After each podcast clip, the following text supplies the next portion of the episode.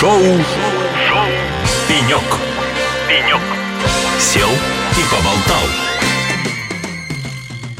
Добрый день, дорогие радиослушатели! В эфире радио «Эхо Лосей», и это шоу «Пенек», где мы садимся и болтаем с очень интересными людьми в сфере IT-бизнеса и вообще развития цифры в России и в регионах. И сегодня я рада поприветствовать в гостях нашей студии министра цифрового развития и связи Иркутской области Ромаренко Игоря Александровича. Игорь Александрович, добрый день! Приветствую всех радиослушателей, приветствую всех наших ведущих. Очень рад взаимодействовать с вами за 5000 километров. Вот так, э, до чего дошел прогресс цифра и интернет-радио. Ну что, Игорь Александрович, 27-28 октября в Иркутске проходил форум iDigital 38. Зачем вы как регион его проводите? И вообще в чем его отличие от других аналогичных э, мероприятий, которые проходят в других регионах? Вы знаете, всегда такие площадки э, организуются для того, чтобы хотя бы понять, что у нас в регионе творится, в частности, в IT-сфере. Поэтому подобные форумы, они очень полезны для того, чтобы, по крайней мере, выдернуть тех тихонь, которые там сидят у себя в офисах, да, а, может быть, э, в кабинетах и так далее, может быть, дома сидят, которые, да, которые говорят о том, что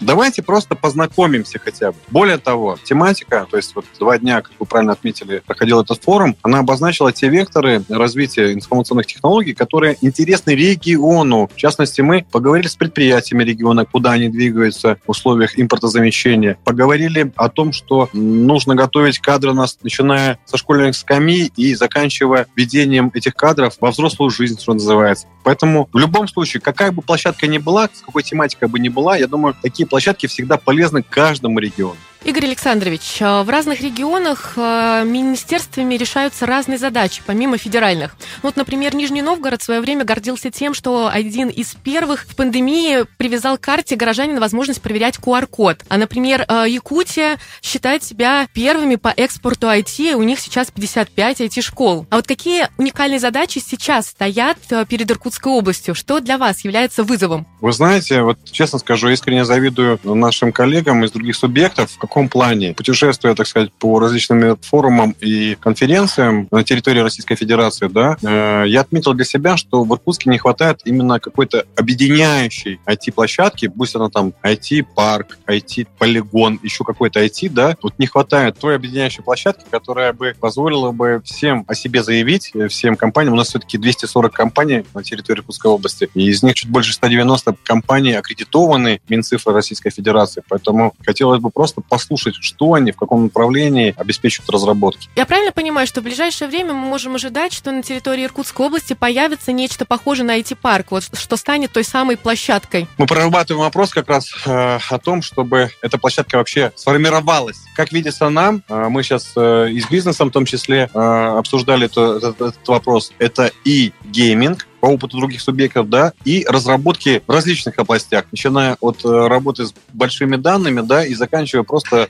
элементарной какой-то веб-разработкой. Сегодня много говорят про умные города. А вот Иркутск умный город? Если да, то почему? Есть ли какие-то у вас уникальные инфраструктурные проекты? Надежда, Иркутск очень умный город. Очень умный город. Очень-очень умный город. Почему?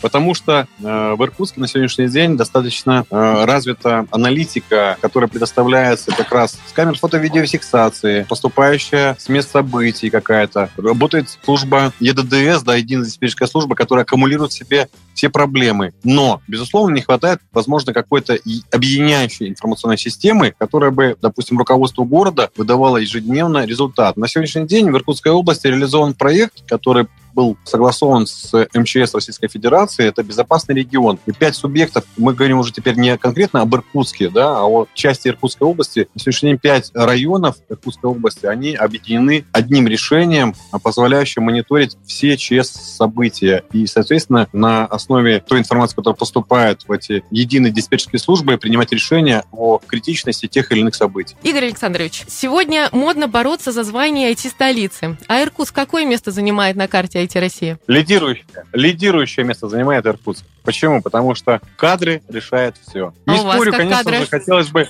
у нас очень мощные кадры, которые готовят как минимум 4 вуза, находящихся на территории Иркутской области. И поэтому я очень спокоен за кадровое обеспечение IT-прорыва, будем так говорить. Не буду скрывать, мы на следующий год запланировали как раз выявить те IT-компании, которые будут для нас прорывными. Те IT-компании, которые будут прорывные, и вы хотите с ними сделать совместное сотрудничество и запустить какие-то новые проекты? А, мы как раз хотим выявить эти компании. Я не буду скрывать, есть на примете очень скромные, но достаточно серьезными решениями, которые реализованы в и используются более чем в 150 странах мира, да, это иркутские компании. Вот я говорю, они скромные, э, о них не слышно, но они есть. Хорошо. Ну, перейдем к следующей теме. Это цифровой суверенитет. Сегодня это главная задача для нашей страны.